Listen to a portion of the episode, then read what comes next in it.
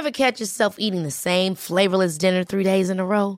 Dreaming of something better? Well, HelloFresh is your guilt-free dream come true, baby. It's me, Kiki Palmer. Let's wake up those taste buds with hot, juicy pecan-crusted chicken or garlic butter shrimp scampi. Mm. Hello Fresh. Stop dreaming of all the delicious possibilities and dig in at HelloFresh.com. Let's get this dinner party started.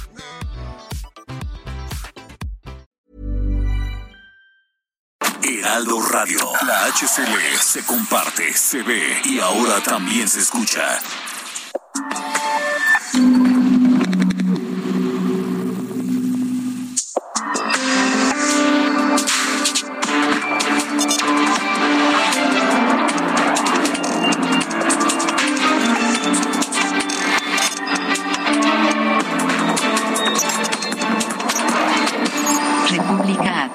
Con Alejandro Cacho. Muy buenas noches, bienvenidos a República H en este jueves, jueves 28 de abril de 2022. Yo soy Alejandro Cacho y le agradezco que nos acompañe en esta noche llena de información. Sofía García, ¿cómo estás? Muy bien, ¿y tú? Mucha información. Mucha Vaya, información. Desde tempranito. Desde muy temprano, cuando el secretario de Gobernación, Adán Augusto López, eh, apareció en la conferencia de prensa de la mañanera en el Palacio Nacional y dio a conocer detalles de lo que se discutirá en la Cámara de Diputados. La iniciativa de reforma constitucional que enviaron a diputados en materia electoral. Esto es parte de lo que dijo Adán Augusto López. Haya reducción en el número de plurinominales, diputados plurinominales, que desaparezcan los, diputa- los senadores de lista o plurinominales, que los organismos electorales sean los integrantes de los organismos electorales, no nada más se reduzca su número, sino que sean electos de manera directa por los ciudadanos mediante un proceso en el cual los tres poderes del Estado van a proponer a ciudadanos para que sean los integrantes de ese organismo electoral. Se reduce el financiamiento a los partidos políticos, se reduce el costo de las elecciones, se garantiza con la posibilidad del voto electrónico que haya todavía mayor certeza en la participación de los ciudadanos, quienes podrán optar por votar de manera electrónica o votar en las casillas como hasta ahora se hace. Se facilita también con esta iniciativa de reforma la participación de los millones de mexicanos que viven en el extranjero y eh, por una u otra razón no pueden estar en el país el día de las elecciones, pues ellos podrán hacerlo ya de manera electrónica mediante un procedimiento más ágil y eh, finalmente pues se reduce también el financiamiento a los partidos políticos. El consejero presidente del INE, Lorenzo Córdoba, dijo que la propuesta de reforma electoral que envió López Obrador al Congreso llama la atención por tener tres características. En 32 años de existencia del INE, es la primera iniciativa que es, es solicitada por el Ejecutivo, por el presidente de la República y no por los partidos políticos. Es una reforma hecha en la Secretaría de Hacienda, dice Lorenzo Córdoba, y es la primera propuesta que se pretende aprobar de cara a una elección presidencial. Lorenzo Córdoba habló esta mañana aquí en Heraldo Media Group. Afortunadamente, en unas semanas más, el 2, el 3 de junio próximo, yo estoy inhabilitado constitucionalmente para poder ocupar cualquier cargo público en los gobiernos cuya elección yo participé como árbitro o, asumir una candidatura a cualquier tipo de cargo público en los dos años posteriores. Entonces, el 3 de junio yo estoy inhabilitado para poder ser candidato a cualquier cargo público en el 2024, lo cual es, a mí me, me deja mucha tranquilidad porque ni me interesan. Noche está con nosotros el doctor Arturo Espinosa Celis. Él es director del Laboratorio Electoral y socio fundador de Estrategia Electoral, a quien agradezco su análisis sobre esta reforma que ya lo comentaba Lorenzo Córdoba. Es la primera vez que una reforma electoral sale, nace, la pide el Poder Ejecutivo. Arturo, gracias por estar aquí. Buenas noches. ¿Cómo estás, Alejandro? Buenas noches. Me da mucho gusto poderte saludar. Igualmente, Arturo. ¿Cómo ves en, así en rasgos generales lo que sabemos en este momento de la iniciativa de reforma electoral? A ver, mira, eh, es una iniciativa que implica un cambio constitucional eh, lo que quiere decir que requiere de el apoyo de las fuerzas de oposición, es decir, Morena y sus aliados por sí solos no pueden aprobarlo, entonces similar a la reforma eléctrica en ese sentido, se requiere un amplio consenso. Eh, conlleva un cambio muy profundo en el sistema electoral mexicano.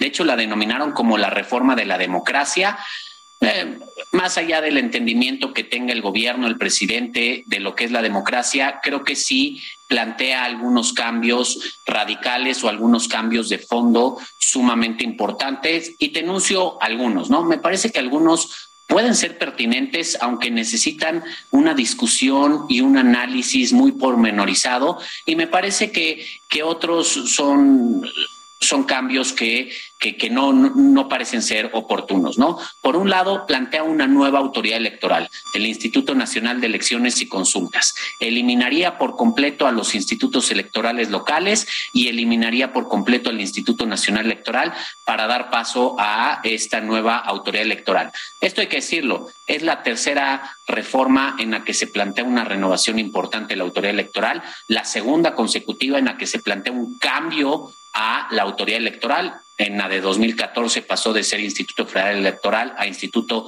Nacional Electoral. Con este cambio, no solo se propone la renovación total de los consejeros electorales, como ocurrió en 2007 y como ocurrió en 2014, sino se propone que a los consejeros y consejeras electorales se les elija mediante voto popular.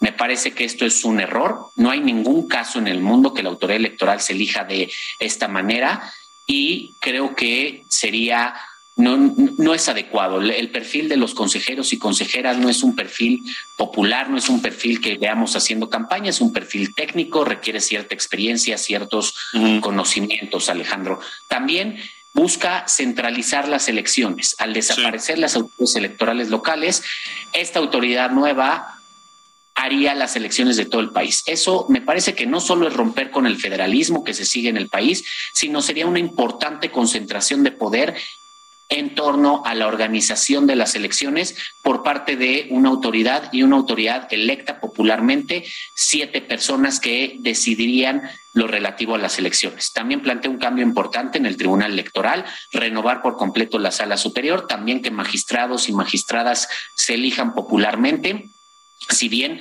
no, no sería el único caso en el mundo en la que haya elecciones de autoridades jurisdiccionales, hay otros casos como Bolivia, pero me parece que tampoco tiene un efecto deseable esto.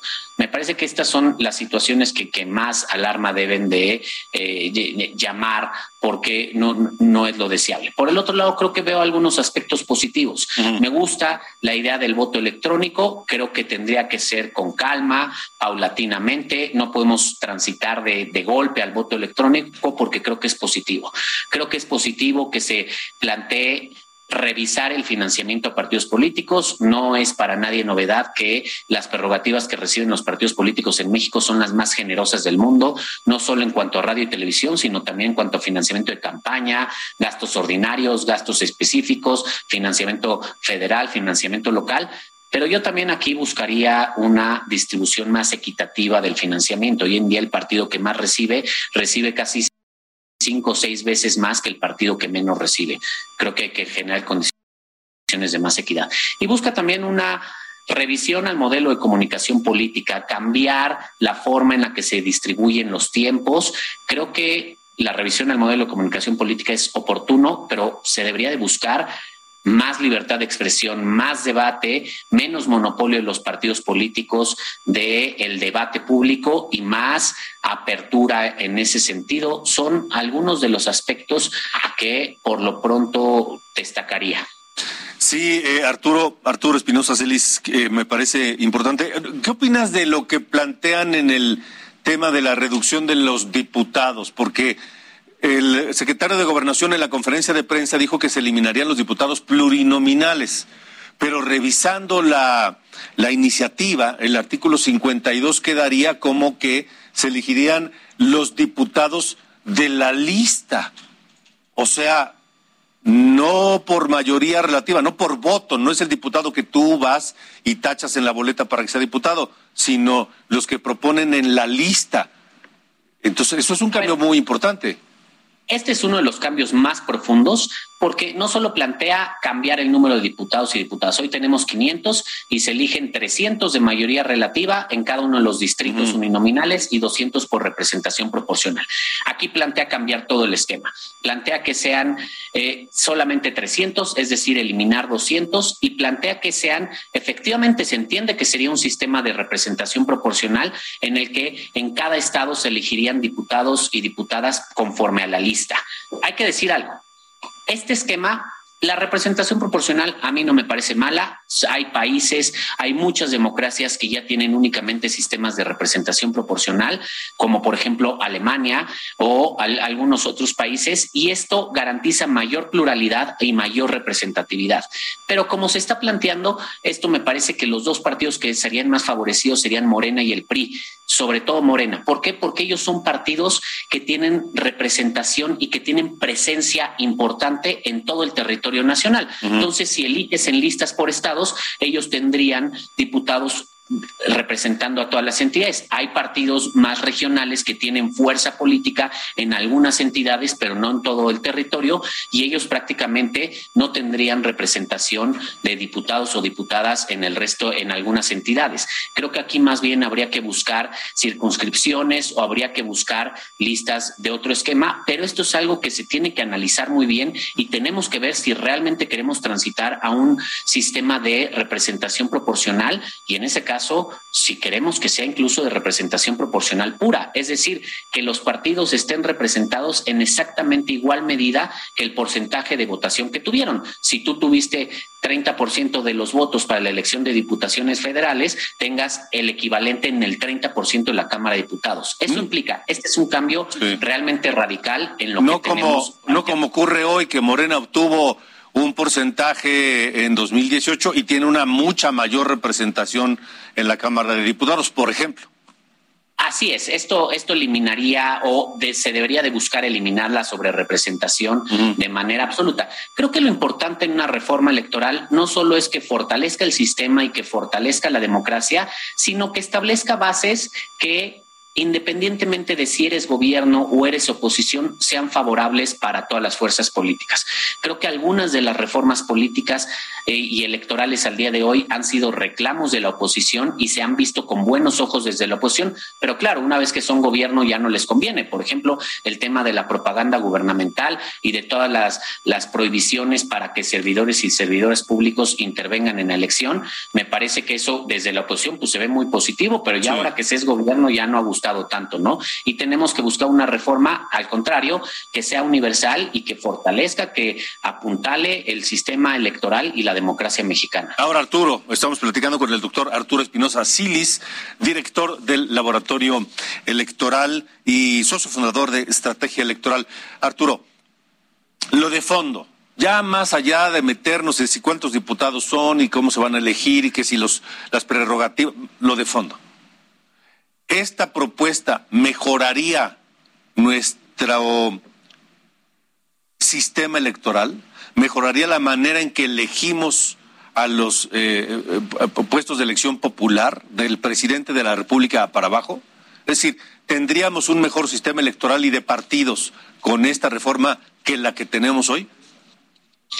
A ver, yo creo que algunos aspectos sí. Yo creo que, eh, como te digo, la revisión al modelo de comunicación, la revisión al financiamiento de partidos políticos, la, eh, la adopción del voto electrónico de manera paulatina, sí. Ojo, no tal como se plantean, con ciertos matices, por eso insisto que es necesaria una revisión, un análisis minucioso y una verdadera reflexión. Hay temas que sin duda no abonarían, los que mencioné, eh, la elección de consejeros y magistraturas eh, mediante voto popular o la transformación total de la autoridad electoral, la desaparición de los institutos electorales locales, yo no veo que abonen.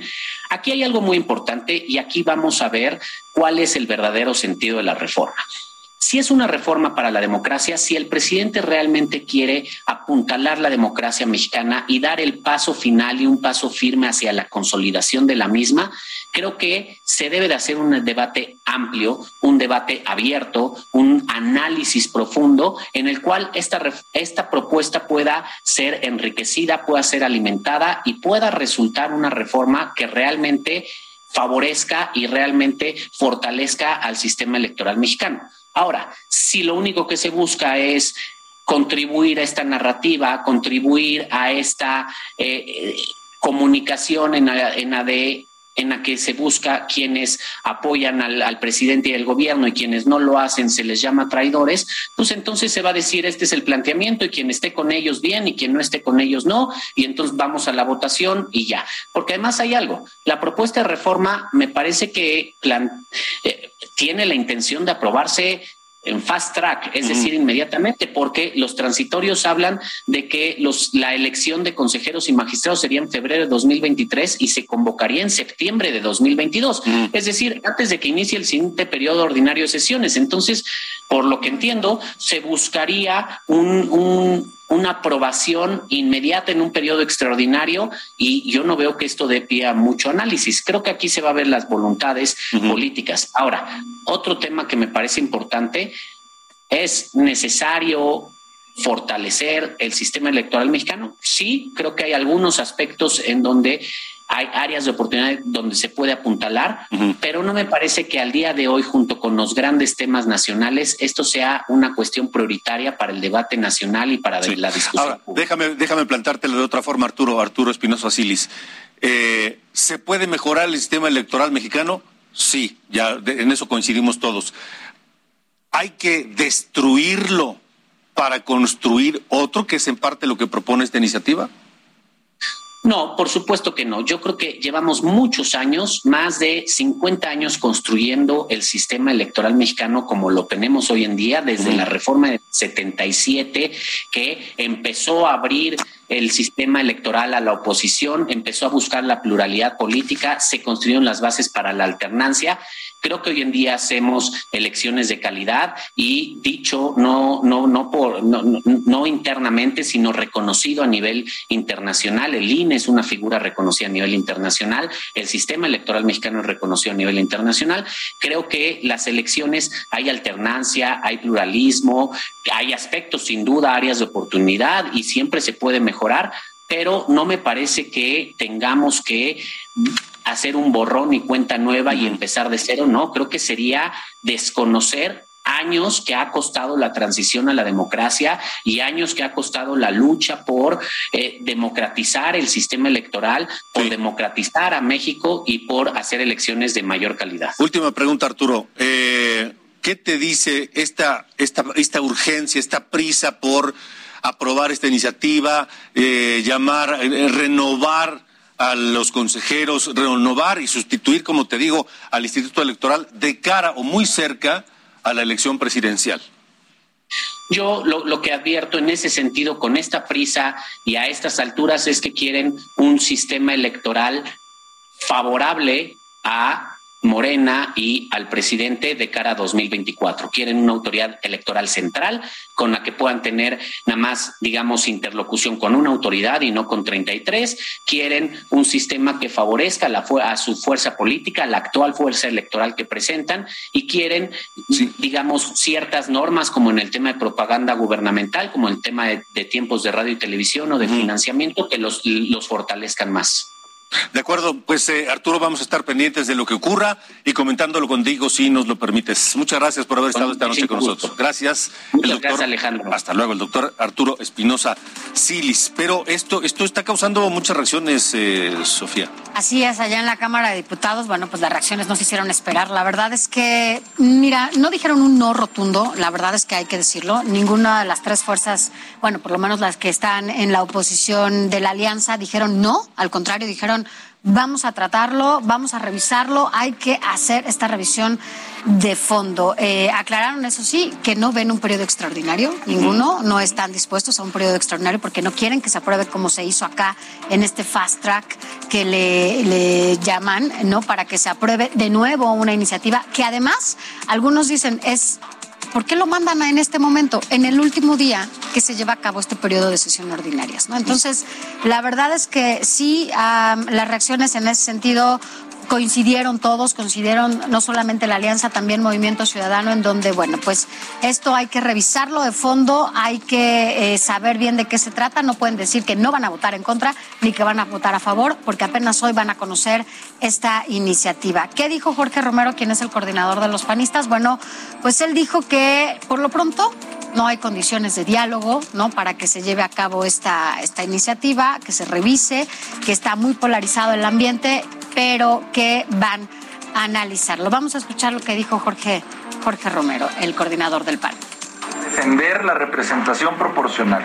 La vamos a defender a muerte, porque eso es lo que es. Hay muchos distritos en este país en donde se ganan por menos de un punto porcentual.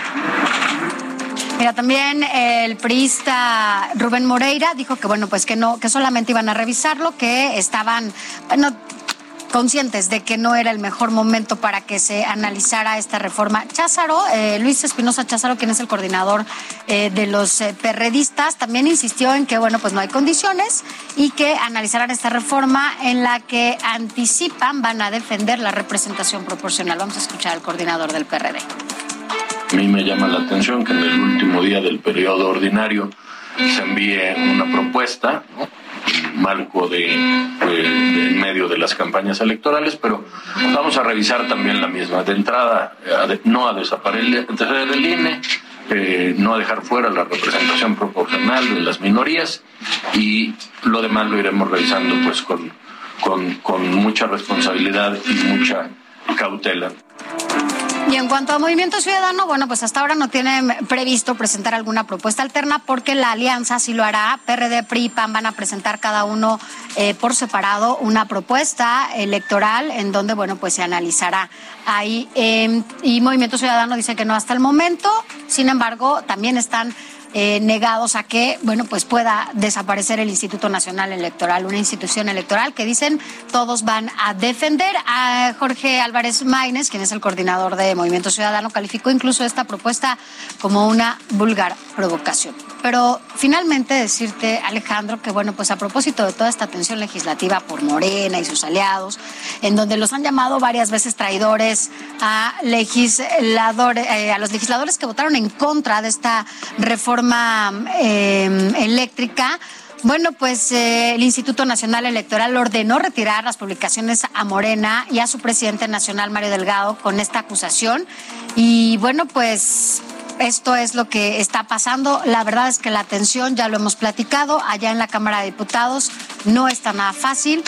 Es complicado que en este momento se lleve a cabo un diálogo que pues les funcione. Sí, sobre todo después yo no veo cómo los diputados vayan a aprobar esta o cualquier reforma del presidente luego de esta campaña, de la campaña que se, que se ordenó y se encabezó desde la presidencia de la República, desde Palacio Nacional, en contra de los diputados que votaron en contra de la, de la reforma eléctrica de López Obrador. Precisamente sobre esto, esta noche nos ah, llega eh, eh, en exclusiva, antes que nadie, un documento eh, dirigido al diputado Sergio Gutiérrez Luna, quien es el presidente de la mesa directiva de la Cámara de Diputados. Es un documento eh, fechado en el recinto de San Lázaro el 28 de abril de 2022, o sea, hoy mismo. Y dice, hacemos referencia a diversos actos que tuvieron suceso en días posteriores a la votación de la reforma eléctrica propuesta por el Ejecutivo Federal a esta soberanía, misma que fue desechada al no haber alcanzado la mayoría calificada requerida por nuestra Constitución. En dichos actos, a través de una campaña nacional, distintos actores políticos nacionales han reconvenido y cuestionado públicamente las decisiones legislativas de 223 legisladores y legisladoras que votaron en contra de la citada reforma constitucional con el ánimo de coartar su libertad legislativa. Dichos actos vulneran el principio constitucional consagrado en el artículo 61 de nuestra Carta Magna, que establece la inviolabilidad de las opiniones y manifestaciones de quienes ejercen la función legislativa, mismo que a continuación se transcribe y bueno, dice ahí.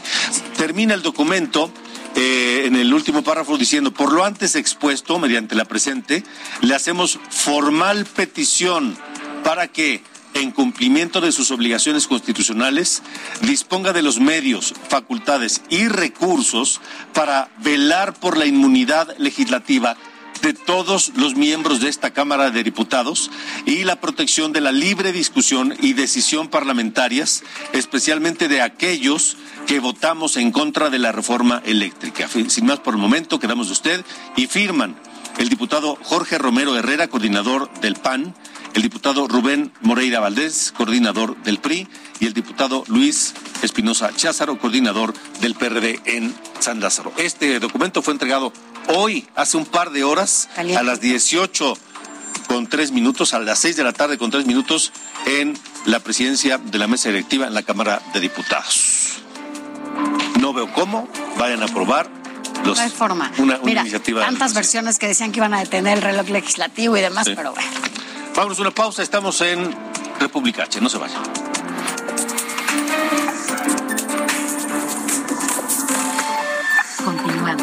República H. Con Alejandro Cacho. Heraldo Radio. La HCL se comparte, se ve y ahora también se escucha.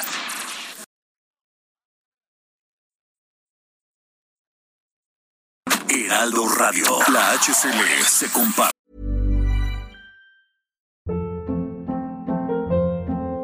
Hold up. What was that? Boring. No flavor. That was as bad as those leftovers you ate all week. Kiki Palmer here, and it's time to say hello to something fresh and guilt-free. Hello Fresh. Jazz up dinner with pecan-crusted chicken or garlic butter shrimp scampi. Now that's music to my mouth. Hello Fresh. Let's get this dinner party started. Discover all the delicious possibilities at hellofresh.com. Se ve y ahora también se escucha. Continuamos. República H. Con Alejandro Cacho.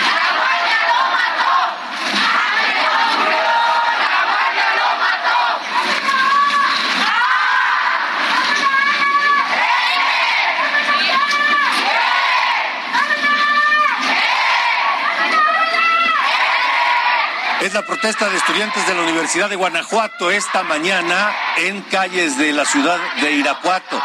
Protestaban por eh, la muerte de uno de sus compañeros a manos de los, o mejor dicho, por los disparos de un agente de la Guardia Nacional. ¿Qué fue lo que pasó? Ayer por la tarde, unos jóvenes universitarios bajaban en una camioneta en una carretera eh, en Guanajuato, ubicada en las cercanías de la universidad. Encontraron un retén de la Guardia Nacional que les marcó el alto y eh, los jóvenes no se detuvieron, lo que provocó una persecución que culminó cuando los elementos de la Guardia Nacional dispararon y mataron a uno de ellos. Este joven, estudiante universitario, murió por impactos de arma de fuego. 25 años tenía Ángel Yael su nombre y una compañera de él de 22 años de nombre Alejandra recibió un disparo en el hombro derecho y se reporta grave. Y a eso re- reaccionó el gobernador de Guanajuato.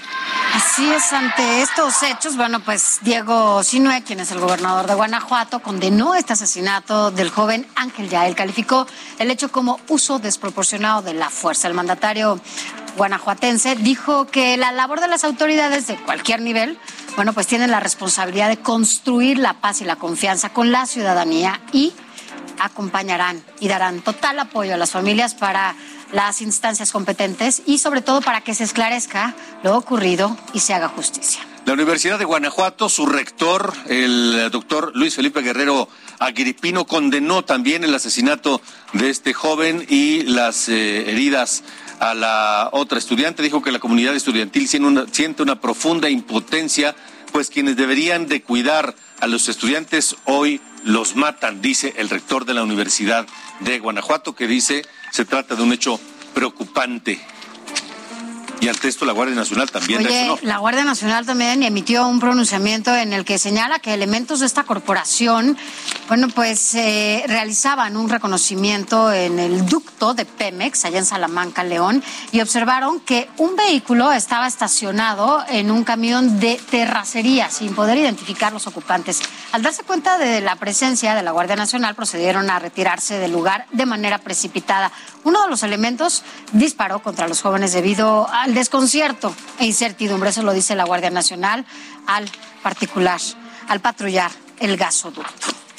Vamos a ver en qué termina todo este asunto. Lo cierto es que es lamentable la muerte de un estudiante, que otra esté herida.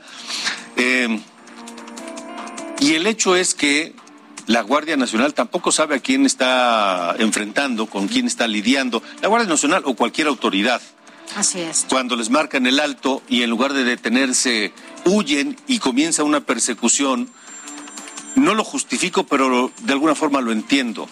La autoridad no sabe a quién está persiguiendo, no, sabe a quién se está enfrentando. Y Incertidumbre, ¿no? De, de ambas partes. Nosotros deberíamos entender que cuando una autoridad nos marca un alto hay que detenernos.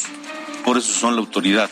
Pero por otro lado, existen dos factores. Mm. Por un lado, hay autoridad corrupta y abusiva y por el otro, la incapacidad de la propia autoridad ha propiciado que nosotros cuando vamos en una carretera, en un camino y nos marcan el alto en un retén, no sabemos si realmente es una autoridad sí, claro. o si son los narcotraficantes, hay que decirlo como es. Y claro que te da miedo.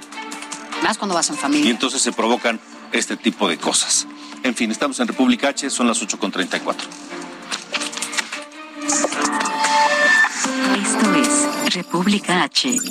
Hemos hablado en detalle de esta propuesta que el presidente López Obrador ha anunciado para presentarle el próximo 4 de mayo, un plan para controlar la inflación, un plan que hasta este momento muchos de los involucrados no conocen, no conocen los detalles. Esta noche le agradezco mucho al presidente de Coparmex, a José Medina Mora, que nos acompaña esta noche para conocer precisamente cuál es la opinión del empresariado mexicano en torno de esta eh, propuesta que presentará el gobierno mexicano.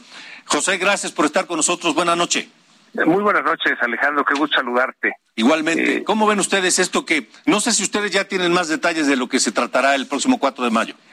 Sí, hemos estado en diálogo con las autoridades del gobierno, en este caso la Secretaría de Hacienda y la Secretaría de Economía y la Secretaría de Agricultura.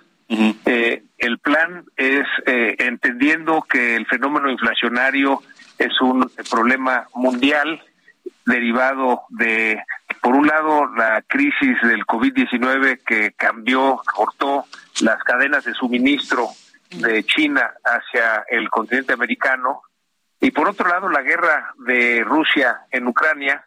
Entonces, lo que podemos hacer en el país es limitado, eh, a diferencia de lo que fue en los 80 el fenómeno inflacionario, que era por razones internas y entonces se podía eh, realmente tener una acción mucho más eh, profunda para poder contener la inflación. Eh, básicamente el plan es que son 24 productos que están en la canasta básica y que la idea es que va a haber apoyos del gobierno y hay también apoyos por parte de las empresas. Es decir, es un acuerdo derivado de un diálogo, lo cual celebramos, Alejandro, que a partir del diálogo va a ser la presentación de un acuerdo en donde eh, es el trabajo conjunto del gobierno con eh, la iniciativa privada. Eh, habrá pues ciertas actividades del gobierno, sobre todo en la parte de agricultura, para incentivar que haya una mayor producción. Sabemos que cuando hay un aumento en la producción, esto automáticamente logra que bajen los productos. hay también la voluntad de muchas de las empresas productoras y distribuidoras de estos 24 productos de la canasta básica, en donde eh, están dispuestos unos a absorber parte del aumento de costos y no reflejarlo en precios, eh, otros dispuestos a no subir eh, los precios. entonces está haciendo un esfuerzo conjunto para poder contener la inflación. el gobierno se compromete a seguir subsidiando las gasolinas para que no suban, eh, se compromete también a mantener las tarifas eléctricas, a congelar las eh, los eh, las casetas, el cobro de las casetas, en fin, hay muchas medidas. Hay lo interesante, Alejandro, es que es un plan que sale del diálogo entre el gobierno y la iniciativa privada, en donde todos ponemos, y eso es lo que nos parece que es muy valioso. Eh, desde luego se había hablado de eh, control de, precios, de ninguna manera se trata de control de precios, afortunadamente, por eso habíamos sido muy enfáticos en que no creíamos que el camino fuera el, eh, control de precios, porque eso distorsiona los mercados. Entonces, una vez que está eh, claro en este diálogo que no es un control de precios, sino ver qué es lo que podemos hacer cada uno, tanto las empresas como el gobierno. Hay medidas, por ejemplo, detectamos que ciertos productos de importación estaban escaseando porque los importadores no estaban recibiendo la devolución de los saldos eh, que tenían a favor de IVA. Este tema lo planteamos al SAT, hubo una respuesta inmediata del SAT para empezar las devoluciones de saldos a favor de IVA, con lo cual pues se logra que este se importen los productos y entonces eh, bajen los precios y no no impacte en la inflación. Entonces un, un trabajo en conjunto eh, con una comunicación muy cercana, buscando distintos medios, distintos productos, distintos servicios que ayuden a contener la inflación, entendiendo que siendo una inflación internacional, pues es limitado lo que podemos hacer, pero eso es lo que hay la voluntad para hacerlo entre el gobierno y la iniciativa privada. ¿Confían en que funcionará este este plan, este este acuerdo eh, para controlar la inflación y evitar que los precios sigan aumentando? Sí, de, de alguna manera, al menos en estos 24 productos que se han identificado, y en ciertos servicios eh, que ayuden y ciertos productos que ayuden a que no suban eh, principalmente esos 24 productos, pero en general la inflación. Hemos puesto, Alejandro, por ejemplo, sobre la mesa la necesidad de que el gobierno eh, tenga una actuación en el caso del el precio del limón. Es uno de los 24 productos. Todos sabemos que no depende de la oferta y la demanda, sino de las condiciones de inseguridad en las regiones en donde se cultiva eh, y se produce el limón. Eh, pasa lo mismo con el aguacate. Entonces son, digamos, de, los temas que hemos puesto sobre la mesa que le toca al gobierno eh, poner su parte y hay esa voluntad para así hacerlo y construir en conjunto este acuerdo. sabemos que no podremos contener estas presiones inflacionarias por la guerra de Rusia en Ucrania, pero lo que sí podemos hacer es ayudar y poner ese granito de arena las empresas productoras, las empresas distribuidoras, para al menos incidir en una parte a que no suban más los precios. Estamos platicando con el presidente nacional de Coparmex, José Medina Mora. José, eh, ¿en, qué, ¿en qué productos de importación eh, se va a agilizar el proceso precisamente de importación vía devolución del IVA? Bueno, en general los eh, todas las empresas que importan productos, en este caso, por ejemplo, eh, se trataba de combustibles, pero muchos de los productos que consumimos, como que los, los productos básicos, el, el maíz, este, el arroz, eh, importamos. Este, eh, el hecho de que se vaya a incentivar que se produzca más en el país logrará que en el aumento de oferta en el mercado haga que bajen los precios. Entonces sí, es un plan que tiene pues eh, realmente muchas aristas de cómo lograr en el con las fuerzas del libre mercado de oferta y demanda el al producir más el que con esa eh, oferta pues se logre que los precios bajen y con eso pues que se le eh, pueda de alguna manera contener el aumento de la inflación. Ahora, doctor José Medina Mora, el, ¿en qué se parece, si es que se parecen en algo, este, este, este, este acuerdo, este programa, este plan que se va a anunciar la próxima semana con los pactos económicos de la década de los 80 y los 90? Sí, bueno, en el caso de los pactos de la década de los 80 y los 90, hacer una condición eh, radicalmente diferente. Eh, teníamos una inflación mucho más alta, recordamos que eh, llegamos a inflaciones del 150%, y era una inflación eh, financiera, económica, eh, interna, producida en nuestro país. Eh, por lo mismo, los pactos de los ochentas y noventas pues estaban orientados a medidas económicas precisamente para poder contener ese aumento galopante de la inflación. Aquí afortunadamente estamos hablando de inflaciones mucho más bajas, eh, 7,70 tantos nos suena muy alto, pero comparados con los 150 que había en los 80, este, pues no es mucho. Y afortunadamente se están tomando estas medidas antes de que suba más. Y, y con, con estas medidas, con el apoyo del gobierno que no suban las gasolinas, que no suban las tarifas eléctricas, que no suban este, las casetas, el que se incentive que se produzca más en el campo, con lo cual tendremos que importar menos, el que haya devoluciones de IVA oportunas para que pueda haber el flujo y se puedan seguir importando productos especialmente orientados a estos 24 productos, eh, pues es una, una situación diferente porque ahora la inflación es internacional y eso es lo que hace la gran diferencia. Pero también es la incertidumbre en que pues creo que nadie podemos saber cuánto va a durar la guerra de Rusia en Ucrania y de tal manera que terminen esas presiones inflacionarias o qué tanto tiempo tardará Shanghai en resolver el colapso del puerto que tienen, por lo mismo esa presión inflacionaria que la estaremos viendo en las próximas semanas, pues no sabemos cuánto va a durar.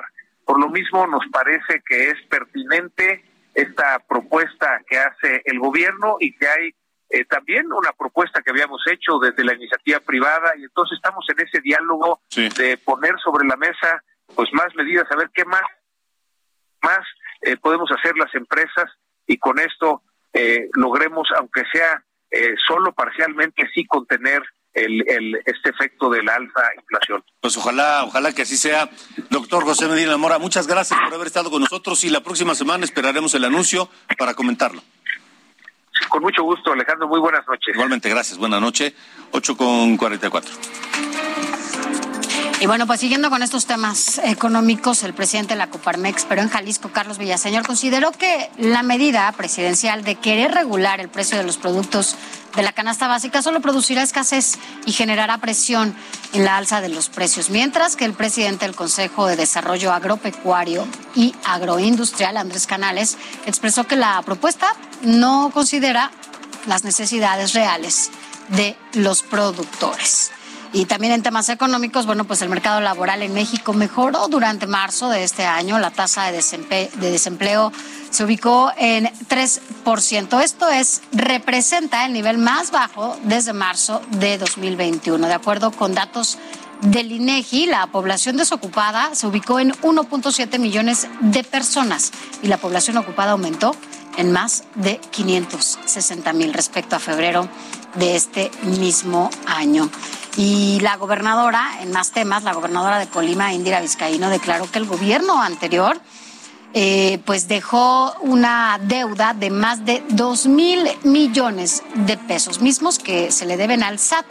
Explicó que, la, que parte de la deuda son retenciones hechas y no se notificaron a la Secretaría de Educación, Salud y Cultura. Así lo dice la gobernadora de Colima. Bueno, pues hoy finalmente dicen que no hay quinto malo y se reunió la secretaria de Educación, Delfina Gómez, con diputados. Este es el reporte. Durante cuatro ocasiones, la secretaria de Educación Pública, Delfina Gómez, dejó plantados a los diputados que la citaron para que explicara por qué desaparecieron las escuelas de tiempo completo y fue hasta la quinta ocasión, precisamente este jueves, que logró reunirse con los legisladores de la Junta de Coordinación Política. En principio aseguró que el programa de escuelas de tiempo completo desaparecieron por irregularidades, entre ellas la dependencia a su cargo detectó que 20.000 escuelas no se ubicaban en lugares de alto grado de marginación y los recursos en algunos casos no se aplicaban. Y si bien no presentó pruebas de las irregularidades y tampoco confirmó alguna investigación al respecto, se aseguró que habrá un nuevo programa llamado La Escuela es Nuestra, para la cual pidió una ampliación de presupuesto por 32 mil millones de pesos. Para 2023 confía que el número de escuelas beneficiadas por el programa La Escuela es Nuestra ascenderá a 113 mil planteles. Los legisladores de oposición y de gobierno no comentaron más después de esta reunión. Amado Azueta, Heraldo Televisión. Jalisco, en República H. En Jalisco esta madrugada, dos mujeres, miembros de las Fuerzas Armadas, fueron secuestrados. Vamos allá con Mayeli Mariscal. Las dos elementos del ejército que fueron secuestradas durante las primeras horas de este jueves ya fueron liberadas esta tarde en las inmediaciones de una plaza comercial ubicada en la zona del Pitillal en Puerto Vallarta, Jalisco. Alrededor de las 16:30 horas, la subteniente Tania Quintanar Zarzo y la sargento Ana Laura Olvera fueron dejadas en las inmediaciones del centro comercial Plaza Fluvial entre las calles Francisco Villa y Pino. De acuerdo con un comunicado de la Secretaría de la Defensa Nacional, las mujeres se localizan con lesiones leves. Desde las primeras horas, cuando se dio cuenta de su secuestro, presuntamente por integrantes de un grupo criminal, en el Coto Yubarta, ubicado en el fraccionamiento Marina Vallarta, alrededor de las 0056 horas de este jueves, se inició con el operativo de búsqueda por aire y tierra con más de 450 elementos de la Sedena y de la Guardia Nacional desplegados en Bahía de Banderas y Puerto Vallarta. Las oficiales estaban en el municipio en plan vacacional y tenían rentado el inmueble de donde fueron privadas de la libertad, según confirmó el general comandante de la 41 Zona Militar, Vicente Pérez López. Extraoficialmente se mencionó que estos hechos fueron ordenados por Juan Carlos Valencia González, el 03, hijo de Nemesio Ceguera, el Mencho, considerado uno de los principales líderes de la organización criminal como represalia por la muerte de Saúl Alejandro alias Chopa el pasado 22 de abril y quien presuntamente estaba ligado al homicidio del exgobernador de Jalisco Aristóteles Sandoval. Trascendió también que estos hechos son una medida para presionar la liberación de Rosalinda González, esposa del Mencho, quien permanece detenida desde el 15 de noviembre del 2021. Mayeli Mariscal desde Guadalajara para Heraldo Media Group. Y en más temas de seguridad, en Urique, Chihuahua, autoridades de la Fiscalía Estatal, en coordinación con la Secretaría de Marina, rescataron a una víctima de secuestro, así como la detención de dos presuntos responsables de estos hechos. En un segundo hecho también, en ese mismo municipio, las autoridades aseguraron 81 armas, 14 granadas, 5 lanzagranadas, además de cocaína, goma de opio, cristal y semilla de amapola. Y también seis vehículos, dos con blindaje y uno más con aditamentos de disparo. Guerrero, en República H. En Guerrero fueron localizados los cuerpos de varios jóvenes, evidentemente sin vida. Carla Benítez. La violencia continúa en Acapulco. En esta ocasión, los cuerpos de cinco jóvenes de entre 20 y 25 años de edad fueron localizados al interior de la cajuela de un automóvil frente al acceso al poblado de la venta, a unos metros de la caseta de peaje de la autopista del Sol. El hallazgo, según fuentes de seguridad, se realizó a las 1.30 horas de la madrugada de este jueves. El reporte oficial indicó que las víctimas fueron localizadas maniatadas y con impactos de arma de fuego. Por la rigidez de los cadáveres, teniendo entre 4 y 5 horas de haber fallecido. El nuevo incremento en la inseguridad se da menos de un mes de que regrese al puerto el tianguis turístico, debido a que los índices delictivos no han disminuido. El gobierno estatal de Evelyn Salgado Pineda analiza un cambio de estrategia en esta materia, ya que la presencia militar en la ciudad no ha impedido la ola de asesinatos en las áreas turísticas y populares del puerto. Por su parte, la alcaldesa Abelina López Rodríguez se deslindó del incremento de homicidios dolosos y declaró esta mañana que a ella le corresponde la prevención del delito, área en la que consideró está trabajando, por lo que pidió que se revise en cuál área de la estrategia conjunta entre las tres órdenes de gobierno se está fallando. De acuerdo con el secretario de Seguridad Pública Estatal, el capitán de Marina Evelio Méndez Gómez, el nuevo repunte en los homicidios dolosos se debe a la disputa entre grupos delictivos por controlar Acapulco. Para Heraldo Media Group desde Guerrero, Carla Benítez. Y de los 125 municipios que conforman el Estado de México, Ecatepec encabeza la lista de casos de personas desaparecidas. De acuerdo a la Comisión Nacional de Búsqueda, de enero a abril se registraron 60 hombres extraviados y 41 mujeres que no han sido localizadas por sus familiares. Cabe decir que Catepec supera ya en número de desaparecidos a Toluca, Naucalpan, Iztapaluca y Tlalnepantla.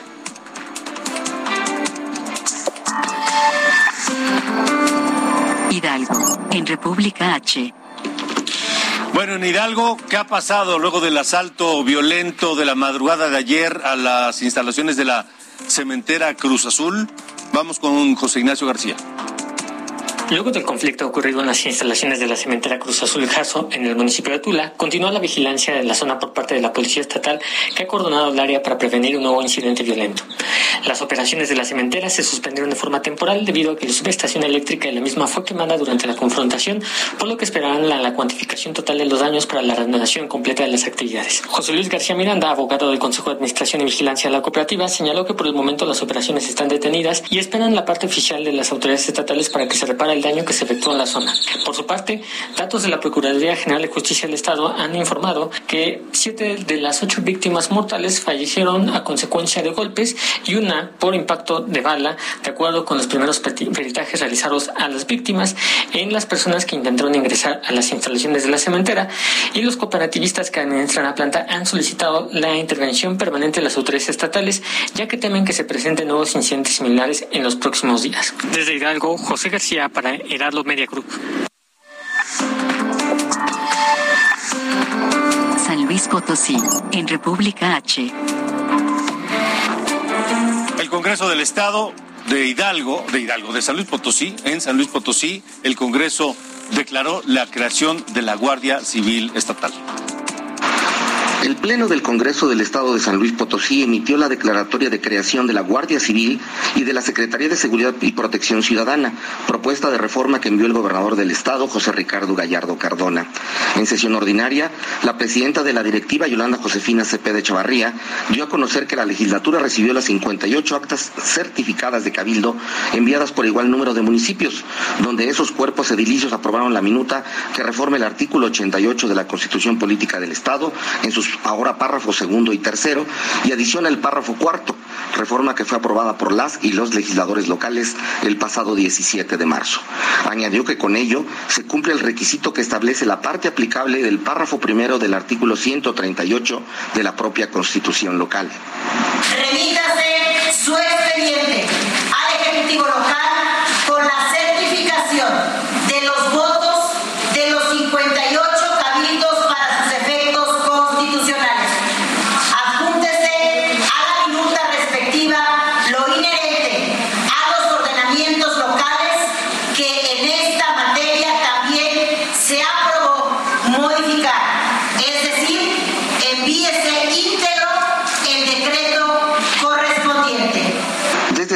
Potosí, Pepe Alemán para el Heraldo Media Group. El gobernador Ricardo Gallardo Cardona se congratuló por la aprobación de los 58 ayuntamientos del Estado y evidentemente el Congreso Estatal de la Guardia Civil que dará mayor fuerza a la prevención y a la persecución de los delitos. Con eso nos vamos, Sofía. mañana. Gracias, hasta mañana, pásela bien, buena noche y hasta la próxima. Esto fue República H con Alejandro Cacho. Heraldo Radio 98.5 FM, una estación de Heraldo Media Group, transmitiendo desde Avenida Insurgente Sur 1271, Torre Carrachi, con 100.000 watts de potencia radiada.